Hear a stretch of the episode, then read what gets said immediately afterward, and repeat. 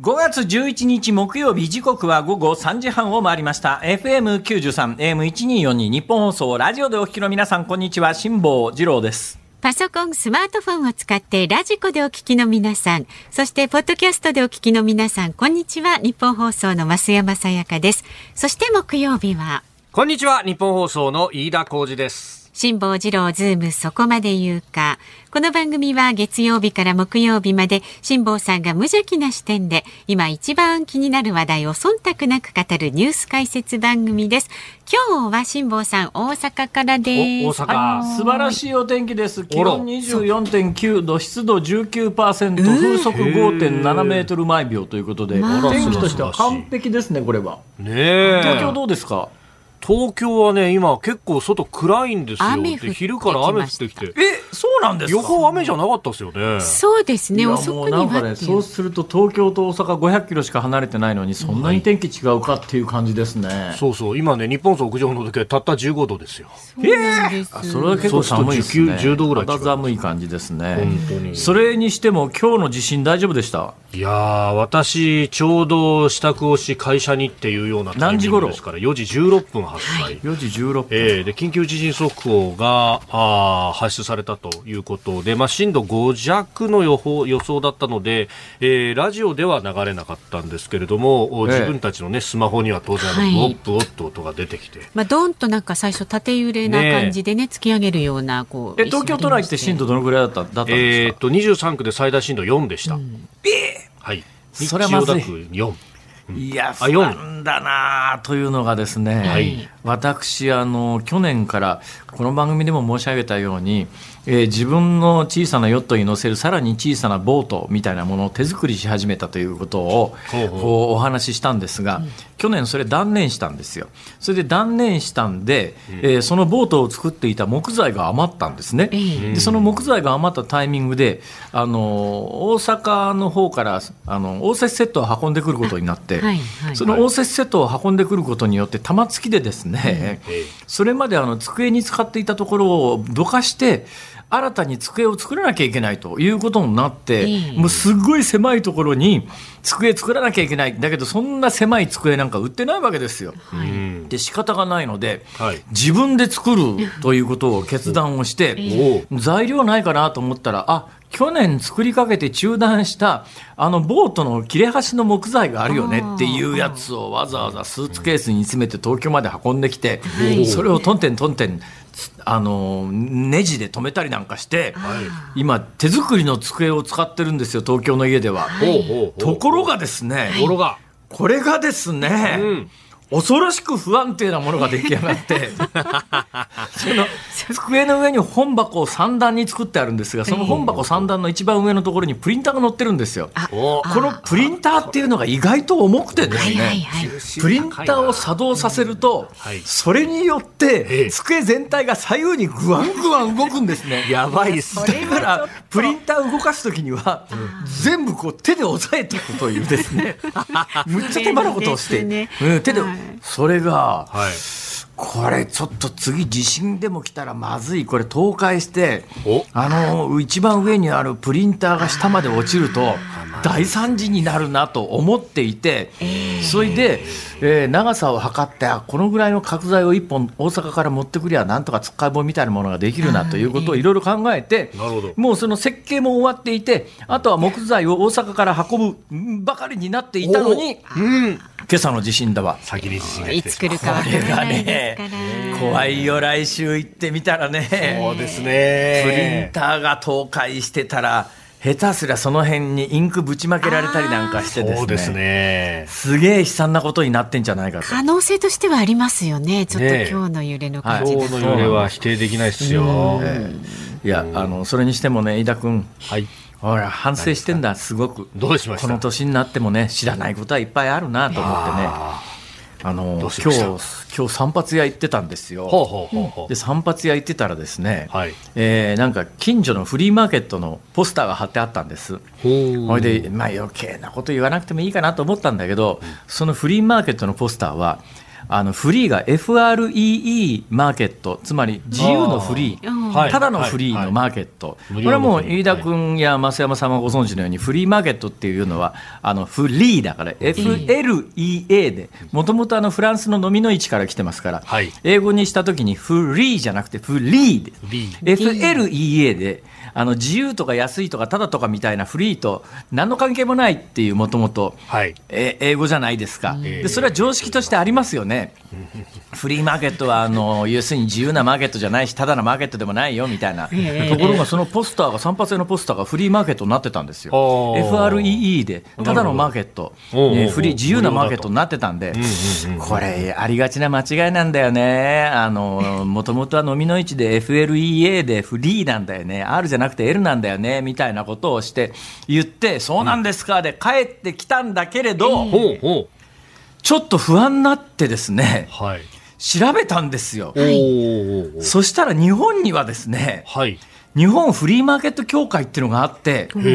そのフリーマーケット協会の正式名称が FREE なんだよ。え、そうなんですか？俺、これが、ええ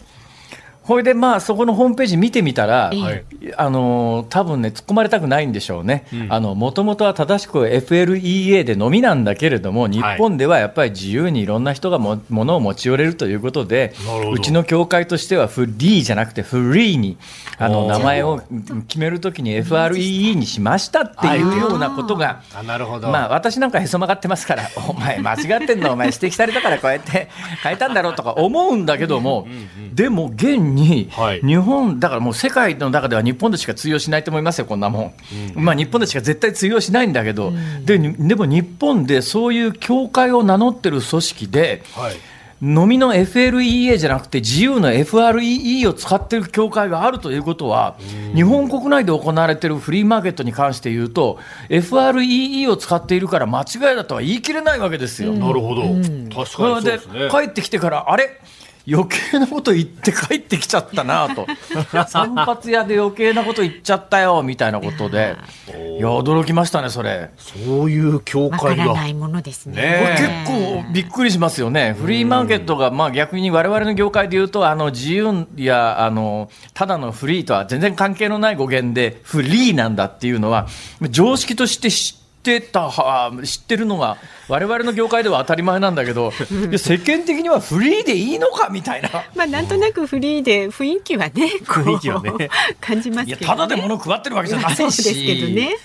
うん、もう一つ昨日から今朝にかけて 目から鱗が落ちた話が一つあるんですよ。ほう。ほうあのお二方に聞きますけどね、はい、リチウムと聞いて何を思い浮かべます？リチウム電池そうそうそう。なんかあのスマホの電池、うんはあ、普通そうですよね、はい、まあ、あのリチウムの取り合いになってるとか、やっぱりあのバッテリー作るのに、やっぱり貴重な、ね、ね。成分で、これはウユウユニ塩湖みたいなところで採集するとかみたいな、そういう話で、リチウムっていうと、電池に使われる物質ってこう思うじゃないですか。はい、ところがですね、精神医学の分野で、薬として飲み薬で使うんですよ、これが。え？はあそうなんですか？リチウムこれ飯田君も知らなかった。いや知らない知らない。いや私もね昨日映画見てたらその映画の中で登場人物が、うん、えー、リチウム飲まされてフラフラになるっていうシーンが出てきてえ？リチウムって飲むものなのかと思って調べたら精神科の世界ではリチウムを薬に使うということがあるんだそうです。かなりこれはへえなんですよ。本当気分安定薬かっこ炭酸リチウム。でしょ、はい、いやだからねいやこの年になってこの2日間の間に、うん、い。や今まで思い込んでたことがえー、そうなんだっていう驚きでですね、いくつになっても飯田君いや本当ですね。人間は成長できるわけですよこうやって。あれ以外皆和菓子ですよ、本当にね。ということでね、はい、飯田君の成長のために何ですか？今日は冒頭10分間俺頑張ったから、ええ、あとは頼んだ。いや何を言ってるんですか？何を言ってる？ここは僕がこうね巨神短海にこう学びを得る場でありますんで、共に成長しんなことでいいですか？えー、だってほれ、あのサミット、アメリカの大統領来ないかもしれないって言って、岸田さん、いいのこれ。いや、本当に、いや、困ったもんですよ。本当に。まあ、国内の事情があるとは今の喋り出しがハイブリッドでどっちだか分からなかった。ちょっとね、迷いましたよね。あの、自分でも相当迷いました。この振りどっちだっていうね。ああ、ちょっと離れてるからね、今日はね。そうそうそう。東京大阪間で500キロの離れがあります。なるほど。と いうことで。じゃあ、とっとと先行ってください。はい、失礼しました。では、じゃあ、とっとと株と為替をお伝えいたします。え今日の東京株式市場日経平均株価、小幅反発でした。昨日と比べて、4円、4円54銭高い29,126円72銭で取引を終えました。好業績が確認された銘柄に買いが入ったんですけれども、円安が嫌気されて、えー、売り圧力も強まったということです。で、為替は1ドル134円20銭付近、昨日のこの時間と比べますと、1円20銭ほど円高となっております。さあ、辛坊治郎ズームそこまで言うか。この後は昨日から今日にかけてのニュースを振り返るズームフラッシュ。4時台は観光庁が海外旅行の推進キャンペーンを発表というニュース。で、5時台は岸田総理大臣がアメリカのタイム誌の表紙にというニュースにズームしていきます。番組では今日もラジオの前のあなたからのご意見をお待ちしています。メールで送ってくださる方は zoom zoom アットマーク 1242.com 番組を聞いての感想はツイッターでもつぶやいてください。ハッシュタグ漢字で辛坊治郎、カタカナでズーム、ハッシュタグ辛坊治郎ズームでつぶやいてください。で、今日も5時26分頃、ズームオンミュージックリクエストをお届けいたしますが、リクエストのお題は辛坊さん何にしましょうか？えー、リチウムを薬として飲むと知った時に聞きたい曲。リチウムを薬として飲むと知った時に知りたい曲きますかね？これ。かなりハードルが高めです。ズームリスナーさんたちは相当大喜利力に長けてますからね全く何も私思いつかない。思い浮かばないですお題出した方が思いつかない。この段階でパッと思いついたものは誰でも思いつくので、はい、それはちょっとあの課題曲から外すということをするんですが、はい、えー、今何にも思いつかなかったですからね。ね。思いつかないですね。リチウム、はい、リチウム。リチウムでなんか曲あれかあの電気関係かな。そうすると100万ボルトとかそういうやつかな。君の瞳は的な。ああと響きのなんかリチウムからなんかこう来るかもしれないですよね。リチウム。カタカナ4文字。まあまあまあその辺はあの頑張ってください聞きの方に頑張っていただいて、ねね、私がここで悩んでもしょうがないんだ、はい、そうですね、えー、曲名を、えー、選んだ理由も書いてズームアットマーク一二四二ドットコムまで送ってください。お待ちしております。この後は最新のニュースにズームしていきます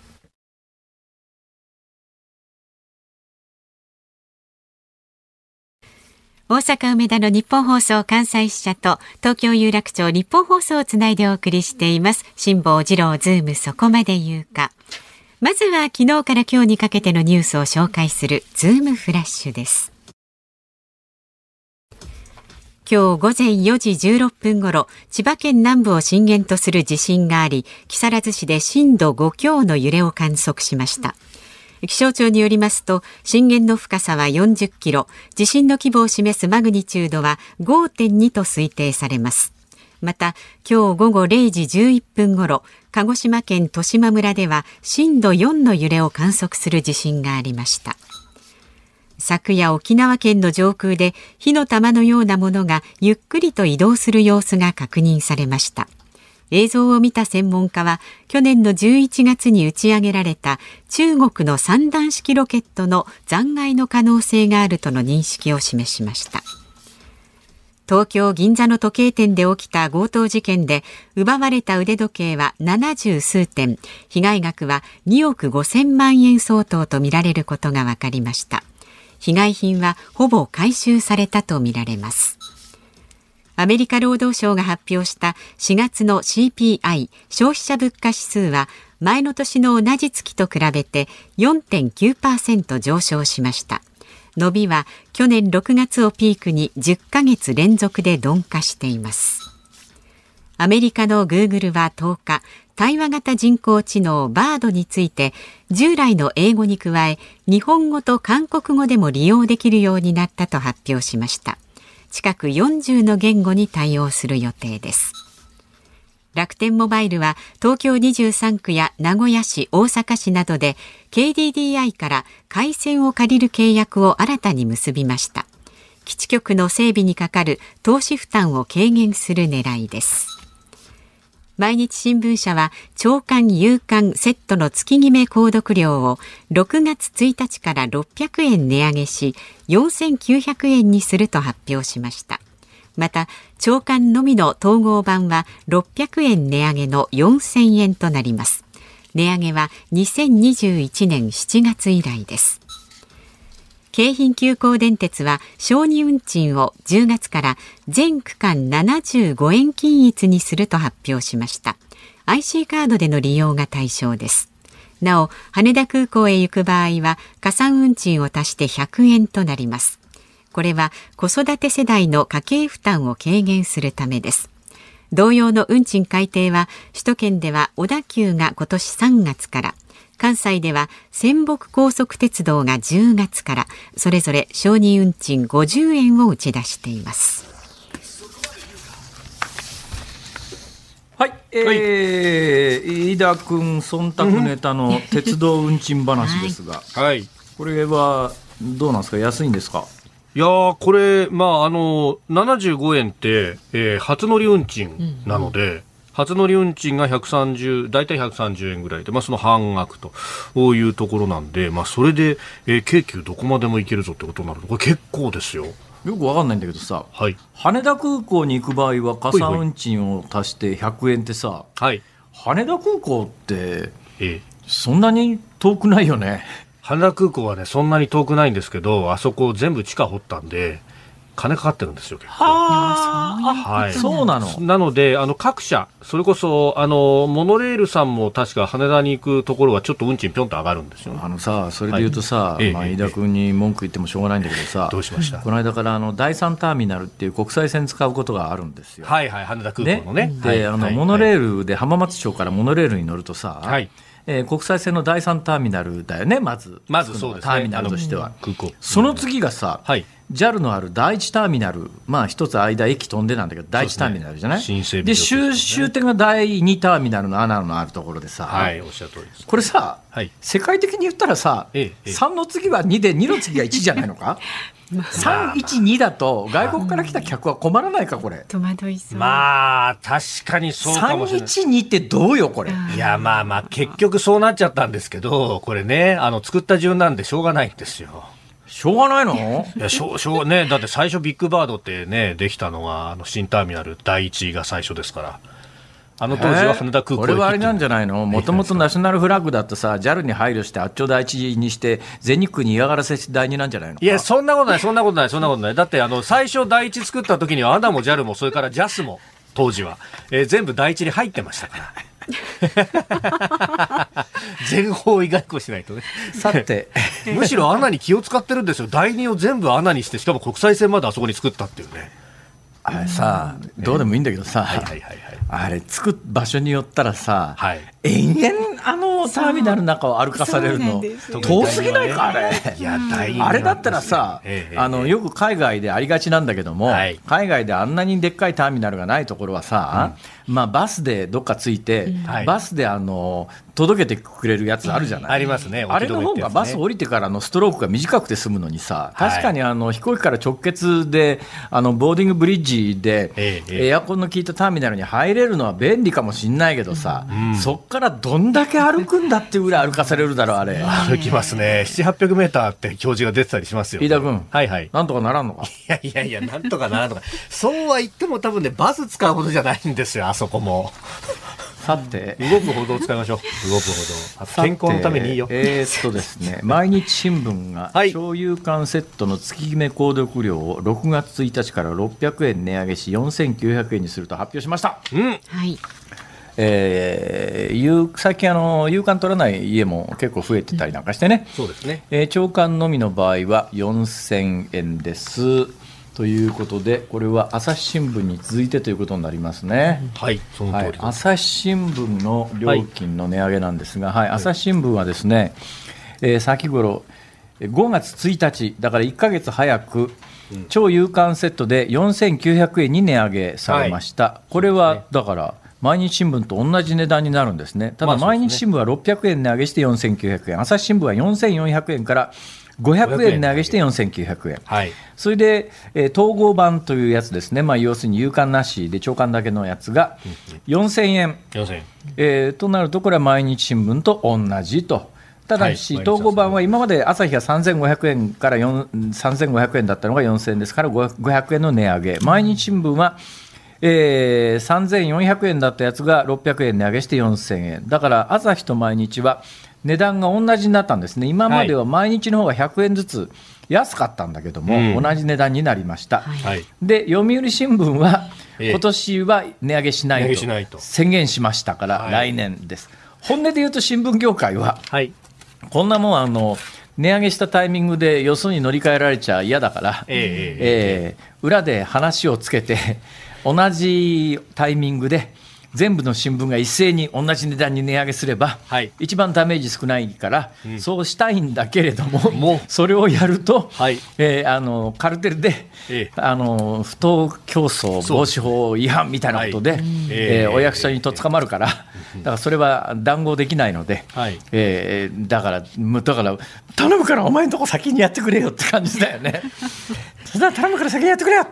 だからもしかすると読売はあれかな？朝日毎日が値上げするということを察知してたかな。あだから、えー、ここで1年遅らすことによって、はい、朝日毎日から離れた客を、ええ。ー、囲い込むと。いうようなこと。もう本当なんかね水面下でね情報合戦とねだから情報戦というのはこういう時にやるんだよね。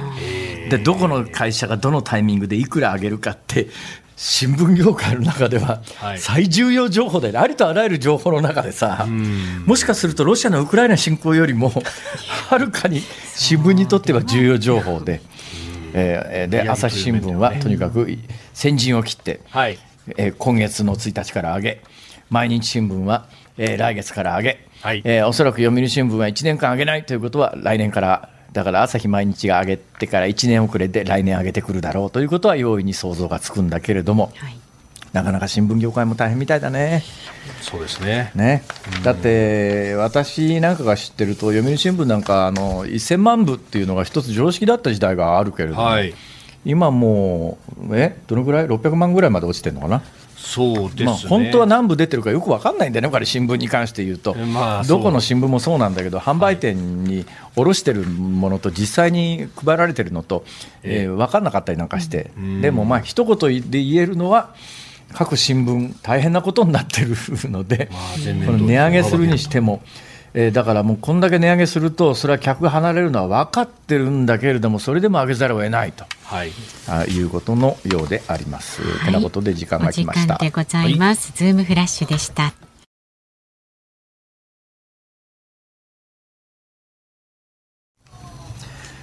5月11日木曜日時刻は午後4時3分を回りました。大阪梅田の日本放送関西社から辛坊治郎と。東京有楽町日本放送第三スタジオから増山さやかと。飯田浩二の3人でお送りしております。今日もねメールをいただいております。ありがとうござい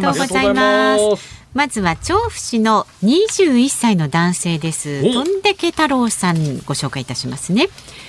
先日明治大学でメディアに関する講演をしていただきありがとうございました飯田さん。はい。はい。あありがとうございました。私は、えー、講演後飯田アナウンサーに枝野さんのモノマネを振ってしまったものです覚えてますか？ああはいはいはいはいはいはいはい、えー、一緒に写真を撮ったり、おまけに岸田総理のモノマネまでしていただいてとても感謝しています。また私以外にも講演後飯田アナウンサーに握手やサインを求めていた学生たちがいましたが一人一人丁寧に応対していて飯田アナの優しい人柄を感じることができましたというふうに辛坊さんメールをいただいておりますそれでか分かった。何ですか？いやさっきあのニュースのところでさ、はいはい、あのチャット GPT ややそれからあのマイクロソフトの Bing などに続いて、はい、グーグルがあのバードっていう、はい、同じようなサービスを始めたというのニュースになったじゃないですか、はい、あのバードで、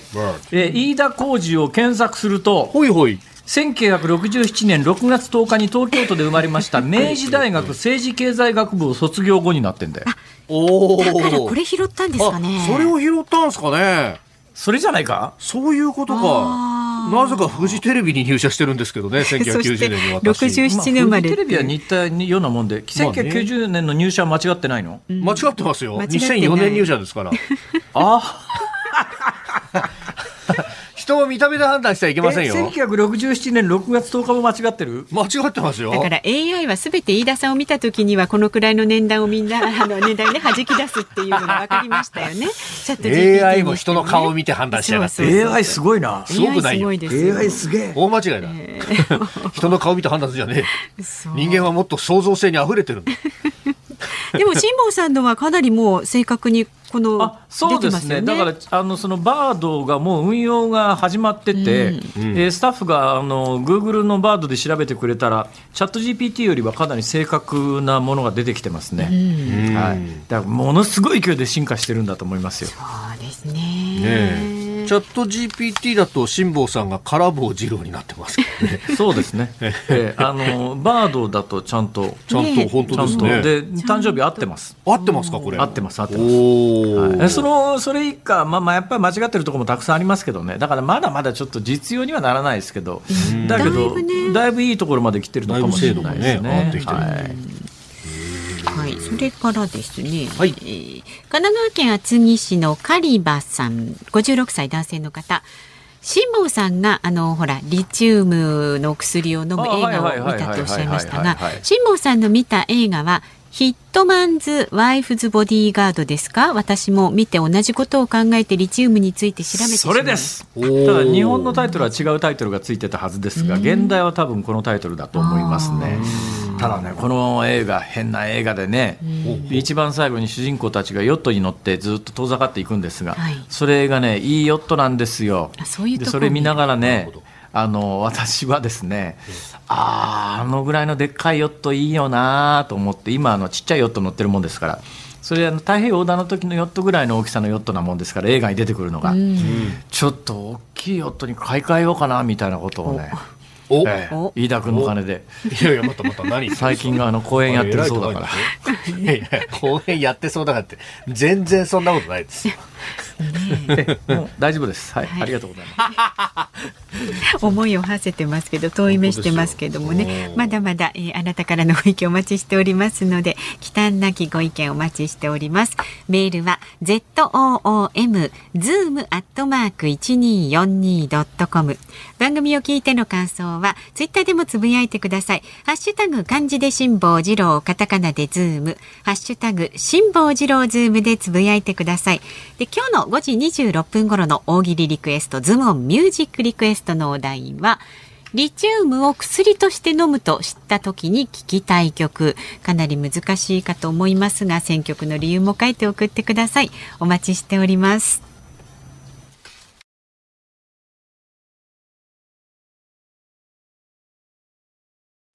辛坊さんが独自の視点でニュースを解説するズームオン。この時間解説するニュースはこちらです。沖縄上空に火の玉中国のロケット残骸か。昨夜沖縄県の上空で火の玉のようなものがゆっくりと移動する様子が確認されました。映像を見た専門家は去年の11月に打ち上げられた中国の三段式ロケットの残骸の可能性があるとの認識を示しております。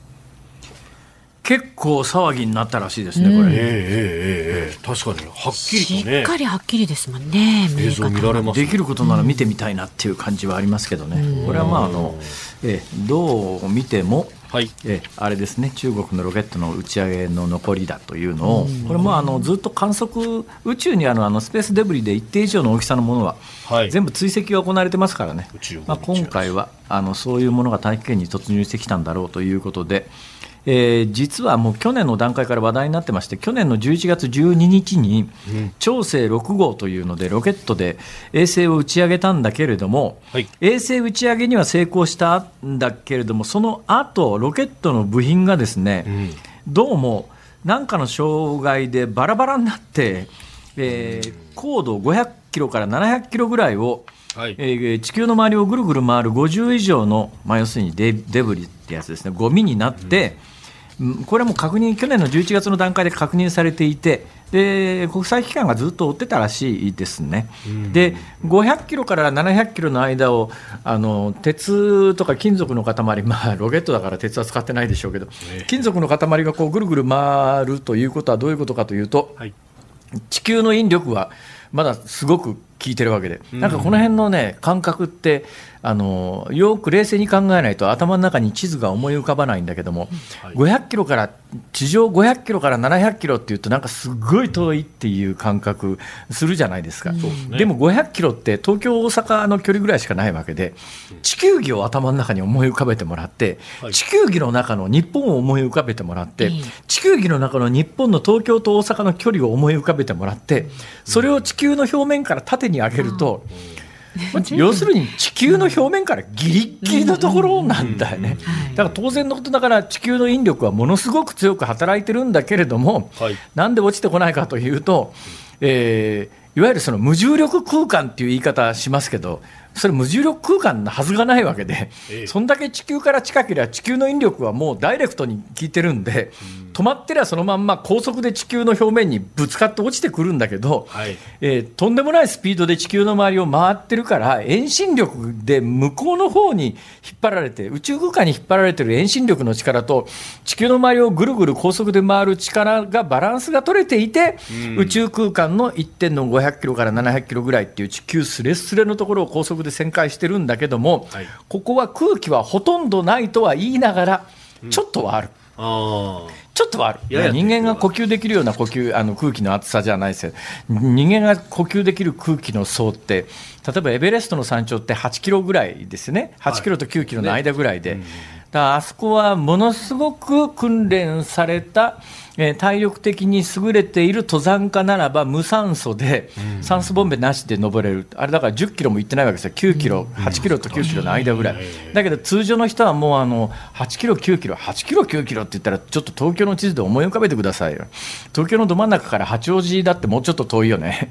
はるかに遠いよね、8キロ、9キロって言ったら、本当にもう地球すれすれのところでも空気だいぶなくなってきちゃうんですよ。で、まあ、あの100キロまで行くとほとんどなくなって宇宙空間っていうんだけど、でもまあ、100キロ、200キロ、300キロ、400キロ、500キロぐらいまでは、地球すれすれなんで薄い大気はあるので、高速で地球の周りをぐるぐる回ってる衛星は、大気との摩擦でだんだんスピードが落ちてくる、スピードが落ちてくると、遠心力と引力とのバランスが崩れて、ちょっとずつちょっとずつ地球に引っ張られて、高度が下がってきて、でそれ、下がれば下がるほど、空気が熱くなってきますから、下がれば下がるほどブレーキかかる状態になって、どんどんスピードが遅くなっていって、一定以上速度が遅くなると、そのまんま大気圏内にどーんと突入してきて、空気との摩擦で燃え尽きましたというのが、昨日起きたことです。はい、これはもうあの残念ながらね、えー、UFO だったら楽しいのにとか思いますけども、はい、これはまあしょうがないわね、しょうがないわね。だまあでもそういうことそういう意味で言うと、えー、北朝鮮とか中国のロケット技術ってそこそこすごいよねっていう、なかなかね、あの宇宙空間100キロまでロケット上げようと思うと、ホリエモンロケットが過去何回も失敗しているので分かるように、100キロまでロケット上げるって大変なことなんだけども、まあ、この調整に関して言うと、今もいや安定的に、えー、中国の宇宙ステーションにね、えー、物資運んだりとかいろんなことに使われてたりなんかしますから、なかなかあのこの中国や北朝鮮とのロケット技術は馬鹿にできないぞっていう話もありますが。さあ次の話題いってください。はい。では続いて解説するニュースこちらです観光庁が海外旅行の推進キャンペーンを発表。観光庁と日本旅行業協会は昨日パスポートの取得費用補助などを盛り込んだ官民一体の海外旅行促進策を発表しました。コロナ禍の需要低迷から順調に回復するインバウンドに対し出国する方のアウトバウンドは伸び悩んでいて海外旅行の機運を盛り上げ旅行航空業界の完全復活を目指します。来る人はある程度回復していやもうだからこの間から何回もこの番組でリポートしているように築地界隈、築地の場外界隈の外国人の数、銀座の外国人の数なんかとんでもないことになってて。えー、まあ、一匹じゃない、一本2000円のカニが、外国人の間で飛ぶように売れてるという話はね、はい、えー、しましたけれども。外国からのお客さんは確かにすごいですよ。この間私驚いたのがですね、あれフィリピンだったかな、フィリピンからあのフィリピンのマニラ、首都がマニラですよね。フィリピンの首都マニラから、はい、えー、羽田だったな、羽田に帰ってくる、えー、LCC あいや成田だったか、まあ、LCC に乗ったらですね、はい。えー、大体あの乗座席数が200ぐらいの飛行機だったんですが、うん、そのマニラ発日本に到着するそれゴリゴールデンウィークの、えー、前半戦の終わった日曜日の帰国便なんですが、うん、その200席の中で、はい、日本人私一人ですからね。へそれでで2回目、ゴールデンウィーク後半も海外に出て、でこの間の日曜日に、直近の日曜日に、ベトナムから帰ってきてるわけですよ。はい、でベトナムから帰ってきて、さすがにあのゴールデンウィークの最終日の日曜日だから、それなりに日本人は乗ってましたけれども、うん、一昔前はゴールデンウィークの国際線の帰国便も、それも最終日の日曜日の帰国便なんかも、満席の上に、チケット料金だって、えー、ノーマル運賃に近いお金出さないと、ゴールデンウィークやお盆や年末年始はチケット買えないよねっていうのが常識の。だったですよね、ところが私ね今回ベトナム行って帰国便に関しては現地で取り直したんですよ。現地で取り直して安いチケット屋で、えー、飛行機搭乗の3日前に取ったら普通に取れて、うん、それもベトナムから帰ってくるのに5万だか6万円だかなんかそんなぐらいで飛行機取れて帰りの飛行機はさすがにガラガラとは言わないけれどもでもね相当空席が目立ってゴールデンウィーク明けの一番最後の日曜日の日本への帰国便それも便利な羽田便ですから、はい、あんだけ空いてるってありえないのでで日本人海外ゴールデンウィークですらもう行かなくなっちゃって、まあ、ゴールデンウィークは特に値段が高いからっていうイメージがあるんだと思いますが。行かなくなっちゃったんだねっていうのがよくわかります。で昔とっても海外旅行好きだった飯田君が最近海外に行っていない理由は何？いやこれといって特にいや去年まではねなかなか、まあ、コロナだからね。コロナだから、ね、はまあしょうがないね、はい、だ今年は行きたいよねというところとね、あと土日を使って海外って昔は行ってましたけどやっぱそれはね結構2泊3日でこの値段だったらちょっと躊躇しちゃうよねみたいなのがあったりとかね。そうだよね、えー、だってさガムとかさ、はい、まあ、日本人が一番好んで行くビーチリゾートで値段が圧倒的に一昔前安かったのはやっぱりガムサイパン方面っていうのがあって、ね。うん、フライトも3時間、ね、まあここはまあ安ければもう飛行機だけなら3万円ツアーでも5万円6万円のツアーはい。くらでもあった。あった。ハワイでもやっぱり10万円切るハワイツアーはそこそこあったよね、うん、ありましたね。キャンペーンだともう5万円6万円のハワイ旅行もあった時代があるのに、はい今が この間ねちょっと久しぶりにガム行こうかなと思って調べたんですよ、はい、びっくりして。もうちょっと値段はここで言わないけれどもや、だからまあ皆さん調べてもらえばすぐ分かりますけれども。ちょっと一昔前に3万円だったよねっていうイメージを持ってると、はい、えガガガガガガムがこの値段っていう、いやまたハワイなんかさらにやっぱり桁がドーンと上がったりなんかするからね。その一昔前を知っちゃってるだけにねっていうね。ちょっとね。そうだよね。で私やっぱねこうなってきた変遷というのをね。もうあのずっと見てますから、うん、私がやっぱり海外に最初に行ったのは1978年なんですよ、はい、この1978年ってどういう年年かというとですね成田空港開港の年なんです。おだから日本人が本格的に海外行き始めたのが1978年でこの1978年の5月に成田空港が開港してるんですね。でまあそこからまああの海外旅行が大衆化してで1980年代に入りました、はい、で80年代のえーまあ、半ば1985年にプラザ合意というのがありまして、はい、ね、それまでやっぱり1ドル240円とかだったやつが一気に100円台後半ぐらいまで、170円とかぐらいまでなったんですね。はい、それでまあこれがプラザ合意で要するに、まあ、あの世界の金融当局者が、えー、ニューヨークのセントラルパークの南側にあるプラザホテルっていうところに一堂に集まって、はい、ちょっとこれこのままじゃアメリカ経済なんとかなんないから、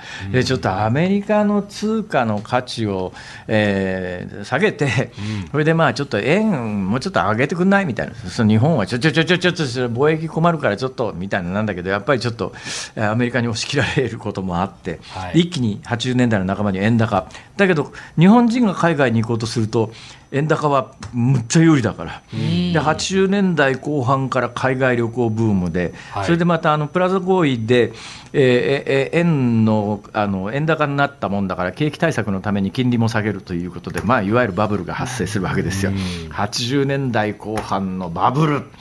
すごかったよ。とにかくもう日本中が湧き立つ感じで、まあ、今思うと浮かれてた感じはあります、ね、でも完全に浮かれてましたよ。だって増山さやかさんの世代の皆さんはみんなですね、大きなあの羽線みたいなものを持って新宿のディスコみたいなところのお立ち台の上でひらひら踊ってたりなんかねえ増山さん、そんなことしてませんしひらひらもさせてませんけど、まあ、時代的にはね そういう派手な時代でしたよ。でその頃ですね、はい、えー、あの日本のえー、それまで海外に全く無縁だった人たちが集団でですね、うん、えー、なんとかツアーって言うてですね、はい、えー、大きな旗掲げてツアー行って、それでそれを揶揄してあの小説家の方がですね、えー、あの農協月に行くみたいな小説も生まれたりなんかして。でこれだけどこの話は面白くてですね、えー、農協ツアーで月に行った人があの月の人とこうすごくうまく交流ができて地球侵略を止めるという そういう わけわかんないストーリーの小説が、あれが流行ったのが80年代後半ですよ。それがやっぱりね90年代ぐらいに入ってきてなんか日本の経済力が落ちて何がまず始まったかというとねやっぱり90年代の後半に私ニューヨークにいた時につくづく思いましたけど、もう90年代後半に入ってくるとですね、えー、ニューヨークあたりの大学で留学してる人たちの主力が韓国人中国人なんです。日本人ほとんどいなくなってる。えこの間まであんだけみんな浮かれてて海外に出てたのに90年代の後半に入ってこんなにものすごいスピードで海外の大学から中国日本人いなくなるかっていう経験をしてその後やっぱり中国韓国の勢いが世界的に伸びてきてるのはなんだかんだ言いながらそうやってアメリカの大学で視野を広げあの学んで資格を得たような人たちがそれぞれの社会の中枢に入って社会を牽引していったんだけど日本はなかなかそういう機会を持たないまんま2000年代になだれ込んでいって、まあ、今に至るというのを見るとやっぱりねなんだかんだ言いながらある程度若い人が海外に目を向けて海外に行っていろんな体験をして、うん、日本の立ち位置はこれでいいのかとかそういうことを考える機会があるべきだと思うんだけど、はい、今ものすごい内向きになっちゃってるよなっていうのは、ね、あそうですよね。まさにその90年代に高校生から大学生をやっていた身としてはですね、まあまあね、あのー、留学をするにしたって、えー、親の金どうしても当てにしなきゃならないですけど親はまさにそのリストラというような言葉がもてはやされて自分の雇用だけでも精一杯という時代を生きていてそうなんやっぱりね、ね、そうそうまさにそうで90年代の後半って何が起きたかっていうとこれをね若者のせいにっていうのはちょっと私は違う90年代の後半に大手の金融機関があの統合したり廃廃や、まあ、あの潰れたりとかね、ありましたね。北海道拓殖銀行とか、社員は悪くありませんから。っていう条件、極めて印象に残るコメントがありますけれども、うん。はい、まあ、そういう時代をこう俺40年ぐらいずっと見守って今に至ると理由はともかく理由はよく分かる。確かに今まあここまで円安になるとそんなに海外行けないよね。っていうのも分かるんだけど。でもやっぱりねパスポート取得率が17%まで落ちてきて。海外経験全くないっていう若者たちが増えてきてるのは日本の将来にとって決していい話ではないので、なんとか社会全体として後押しして、次の世代を開くような人たちにはまあ、視野を広げてほしいなと。そうですね。はい、この海外旅行機運盛り上げキャンペーンみたいなの、これ下手するとパスポート取得費用のサポートなんで、時間とお金のある高齢者向けじゃないのっていうふうになりますけど、どうせだったら若者のパスポート取得を後押ししてあげりゃいいのに、ね、やっぱね、政治としてはね、どうせ若いやつはさ、選挙にも行かないしさ、えー、数も少ないから、えー、政治的なパワーにならないから、どうしたってやっぱり高齢者受けの政治政策ばっかりが行われて、今に至るだよ、飯田君。おっしゃる通りです、ね、なんとかしよう。飯田君。いやいやいや、島さん。え？いやいや僕ダメ。僕もあの高齢者だから何を言ってるんですか？もうもう全然無理。なんとかしてくださいどなたか。ズームオンでした。日本放送辛坊治郎ズームそこまで言うかをポッドキャスト YouTube でお聞きのあなた。いつもどうもありがとうございます。日本放送の増山さやかですお聞きの内容は配信用に編集したものです。辛坊治郎ズームそこまで言うかはラジオ局日本放送で月曜日から木曜日午後3時半から毎日生放送でお送りしています。番組はラジオの FM93 AM1242 に加えてラジコでもお聞きいただけます。ラジオラジコではポッドキャスト YouTube 版にはないコンテンツが盛りだくさん。アトムさん吉田由紀ちゃんの中継企画さらに辛坊さんが「夕刊富士」の気になる記事を解説するコーナーそして辛坊さんが聞きたい曲をお送りする「ズームオンミュージックリクエスト」などラジオラジコでしか聞けないあんなことやこんなことがいっぱいです。ポッドキャスト YouTube を聞いた後はぜひラジオラジコで辛坊治郎ズームそこまで言うかをお楽しみください。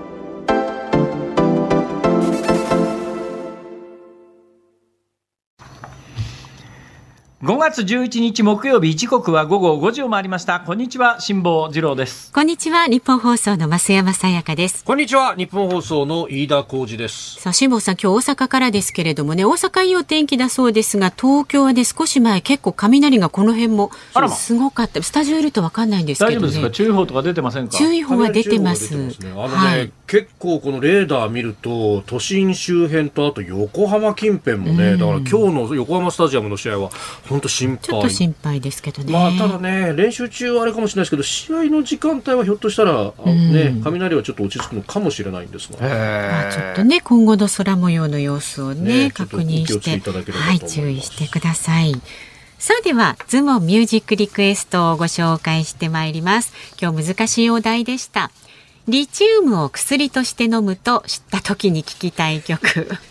もうね、辛坊さん、本当に思わずありがとうございますと頭下がりますけどね、いろいろ考えてくださってリスナーの方。いやいや何も考えてないですよ。いや、はい、リスナーの方はね、そう、辛坊さんはね。ねえリスナーの皆さんは、そうそうそう本当に苦しみながらというか、ありがとうございます。まず足立区のゼック東京さん42歳はですね、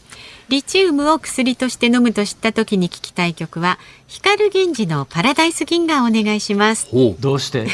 光源氏のメンバーにはリチウム浩二さんという方がいらっしゃいました、ね、は？宇宙美浩二さん。宇宙美浩二さん。宇宙美浩二さん。しばらくこういったの続きますんで、ちょっと心してみまこういったの。座布団一枚、はい、埼玉県にお住まいの木曜はダメよさん70歳の男子はですね、はい、今日のリクエストはライオネル・リチウムさんの Say You, Say Me お願いします。ライオネル・リッチー。リッチー。それで言ったら、あの、リッチーファミリーとかですね、ディスコサウンドのあり ありました、ね。シューンファミリー。いろいろできますけど。ねあ、そうですか。ありがとうございます。それから、38歳女性の横浜市、井戸ヶ谷大家さん。えー、初めてリチウムが飲み薬だなんて知りました。えー、初めてのリチウム、初めてのリチウム、安心パパの初めてのリチウム。初めての中。遠い。初めてのそれは遠いだろう。わかるな。はい。そして静岡市59歳の3940回さんですね、はい、リチウムといえば電池ですよね。ですね。そうなるとやっぱりリクエストは、うん、電池グルーブのシャングリラじゃないですか、うん、いやそれ電気だ。電気。惜しい。別に電気のままでもよかったんじゃないか。確かにそうですね電気グルーブのシャングリラはい、埼埼玉県八潮市63歳男性だから言ったじゃないのさん。はい。辛坊さん。リチウムといえば原子番号3の元素ですよね。水平リーウェイのリーダー。そうだ。お私ね、化学全くやってないんでわかんないです。お3番といえば、はい、ミスター長島。なるほど。リクエストは、ええからのミスターをお願いします。なるほど。つなげてきましたね。展開されてますよ。そして、はい、千葉県船橋市の秋夫さん38歳はですね、えー、えー、リクエスト曲が果てしない夢を ZYYG、REV、ZARD、WANDS、featuring 長嶋茂雄をお願いします。これリチウムの元素番号が3。そうと言ったらミスタージャイアンツ長嶋さん。リチウムの元素番号人気ありますね。人気ありますね。そこから気がつかなかったな。はい。はあ。水素が1でした？水素1だ。ヘリウムが 2? 2そうそうそうそうそう。で3がリチウム、そうか。いや12までは知ってても3は知らんな。水平本当にね物理と科学やんなかったですからね私。大学受験はあの地学と生物で受けましたから私なんか最終的にはあの面接と小論っていうそれだよそれ。日本の国力低下の原因じゃない。か俺の成立じゃないよ。使える制度は使うんだよ。そうだね。まあその通りです、はい、選んでください、はい、はい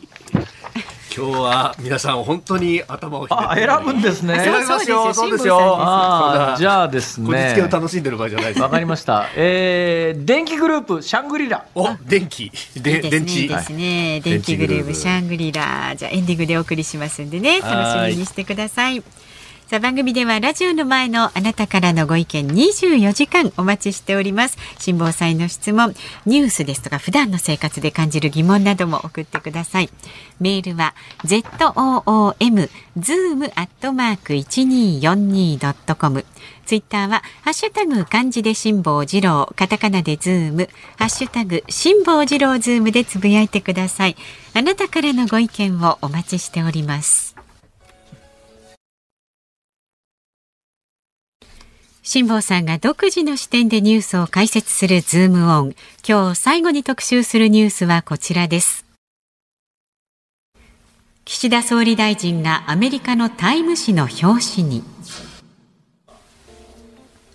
岸田総理大臣がアメリカの雑誌タイム誌の次回号の表紙を飾ることが分かりました日本の選択ジャパンズチョイスというタイトルで、えー、岸田総理は何十年も続いた平和主義を捨て、日本を真の軍事大国にすることを望んでいると記されていると報じられております。えー、さらに記事では世界3位の経済国を軍事力で大国に戻そうとしているとも説明しているということです。で一方、岸田総理がインタビューで世界的な非核化の取り組みに関与し、政府は核武装については議論しないと話したことも紹介しております。このタイムは、はい、そっちに現物ある？えっとね、これ、まあ、12日発売号だということなので、12日っていつ？えー、今日が11日ですんで、まあ、で、現地時間で12日なので、で、今のところ内容と表紙に関して、はい。えー、報道が始まったっていう感じですか？ね。はい、だからまあ私も現物読んでないんで、中身読んでないんで、なんとも言えないんですが、はい、ただこの見出しは、ねいかんよ、これ。いかんですね。いかんです。うん、これはちょっといかんですね。うん、えー、その表紙というのはですね、はい、まあ、タイム、タイムってあの、四隅がこう赤い線で取り囲まれてますよね、うん、雑誌、はい、あ。ちなみに、タイムという雑誌ご存じない方のために言っときますけども、ほいほいえー、世界で最も発行部数の多い英語の週刊誌ですね。という位置づけでいいかな。はい。多分ね、数百万部出てるはずですよ。えー、世界で一番発行部数の多いのがタイムで、その次がニューズウィークのはずです。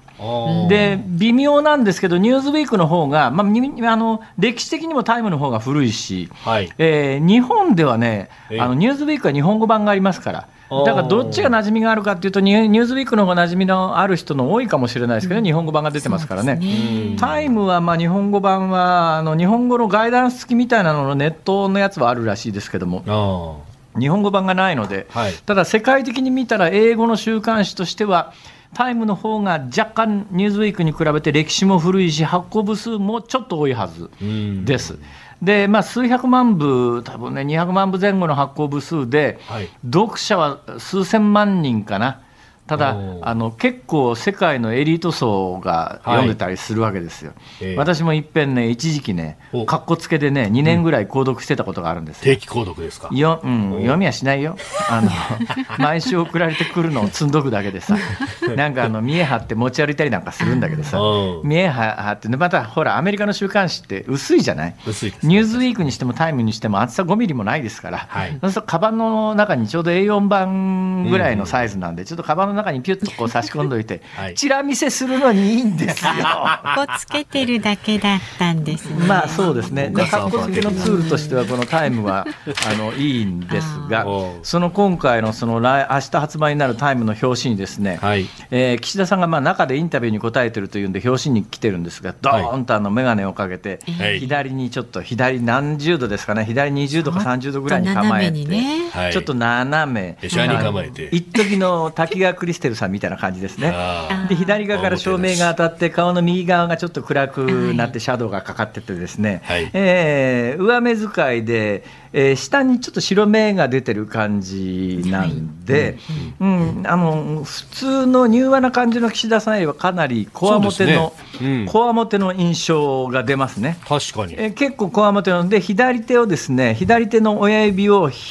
顎の下に持っていって軽く左手を開いて、はい、まあまあいや考える人のこわもてバージョンみたいな感じの。で、えー、目がぎょろっとあの上目遣いで前を見据えてるという、はい、ちょっと怖い感じの写真が一面にドーンと来て、うん、その横に、はい、英語の見出し大きなまず大見出しですが「Japan's Choice」 Japan's Choice。日本の選択、はい、でその下に、えー「Prime Minister」うん、えー、このあのみんなこれ、ここから先は同じ大きさのロゴなんですが、はい、えー、これがね、なかなかね、この私の手元にあるコピーはね、老眼だと見づらいよ、これは。あ読みましょうか。いや、大丈夫です、えー、これはですね、私のスマホで今、これ、スマホは便利だね、ね。スマホは拡大鏡の代わりに使えますからね、はい、えー、 Japan's Choice、日本の選択という言葉の下に、 Prime Minister、文雄、岸田、うん、wants to abandon Decades of Pacifism pacifism。これはきついわ。 pacifism って言ってますからね。あの、福、文雄岸田、 Prime Minister 文雄岸田、wants to abandon。アバンダンは捨てるですよ。はいうん、昔あの、このアバンダンっていう、捨てるっていう単語はですね、うん、試験に出る英単語の中の A から始まってます。から。ああ、そうですね、はい、A で始まって B だ一番最初アバンダン。アバンダン。で、当時ね、アバンダンが出てきて、捨てるっていうのだけ覚えて捨てちゃうっていう、そういうね。そう受験生の間でそういうネタがあったんですけどもね、アバンダンでみんな捨てちゃうっていうね。で、まあ、あアバンダン、ディケイズ、ディケイズは何十十年。単位ですから、はい、ディケイズで数十年ですね。文雄岸田 wants to abandon decades of pacifism, パシフィズパシフィズムは平和主義ですよ。はい、だから、この見出しは何て書いてあるかというと、うん、福田総理大臣、いやじゃ岸田総理大臣は長年続いた平和主義を捨てると、はい、捨てると欲していると、アンド、メイクヒズカントリーやトゥルーミリタリーパワー、そして日本を本当の軍事国家にしようとしていると。この見出しはまずいだろう。ちょっとやっぱね、不用意だわというのは、日本のメディア対応に慣れてると、日本のメディアって必ず忖度して、新聞記事を書いてくるし、独占インタビューなんかしたときにはそうだし、で、ゲラチェックをさせるわけですよ。英語のメディアは絶対ゲラチェックは、これはもう倫理上してはいけないということになってますから、だから出るまでは出てこないんですよ。その辺の覚悟を含めて、インタビューに慎重に答えたかっていうところは、うん、いや、まあ、これ、アメリカメディアの手口として、これはタイムは悪いよなと思うんだけど、思うんだけど、同時に、やられてもしょうがないですよ、ゲラチェックができないですからね、欧米メディアは。またね、パシフィズムってどっちかっていうと、もう幸福主義みたいな、ね、不戦主義っていうような意味だから、そこをなんかこう、平和主義を捨てるっていうのは、ちょっとニュアンスが違うのかなっていうでもそれに続く言葉が、 make his country a true military power だからな。まあ明日発売なんでね、ちょっと詳しい、ね、日本を真の軍事大国にする中身 でどう言ってるか。そうそう、読んでみだから中身と全然違うんだと思うよ。だからこれやっぱりね、ちゃんと抗議しましたという証拠を世界に残さないとまずいと思う。この表紙のニュアンスはインタビューと違うんだということ。を、はい、タイムに言ったって無駄なんでね、はい、タイムに抗議したということを世界に言わないと。なるほど、わかりました。ズームオンでした。ズームミュージックリクエストをお送りしているのは静岡市の3940回さんからのリクエスト。電池グルーブならぬ電気グルーブで シャングリラでございます。はい、はい、なかなかね、えー、いい感じの曲ですね。これ。うん、うん、ね、この曲いいですよね。1997年。はいさあ、お聞きの日本放送、この後5時30分から日本放送ショーアップナイター、横浜スタジアムから DNA 対巨人戦をお送りするんですが、はい、まあ、この雨の影響がありまして、試合の開始が6時30分、30分ほどね、ちょっと後ろ倒しになるということですので、ご注意ください。はい、今日は解説、谷重元信さん、実況、日本放送、大泉健太アナウンサーでお送りします。はい、そして明日の朝6時からは、はい、飯田浩二の OK 工事アップ、コメンテーターはキャノングローバル戦略研究所主任研究員の峰村健二さんです。6月25日日曜日のイベント、峰村さんも出ますけれどもね、えー、東京国際フォーラムのホール A なんつっても50、5000席ありますんで、え、ぜひ皆さん、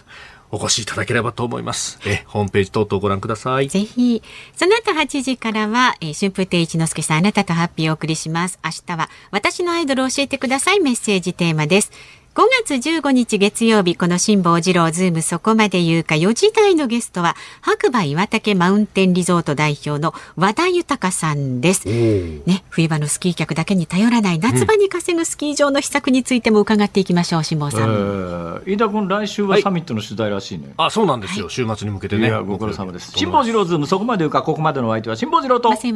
田浩二でした。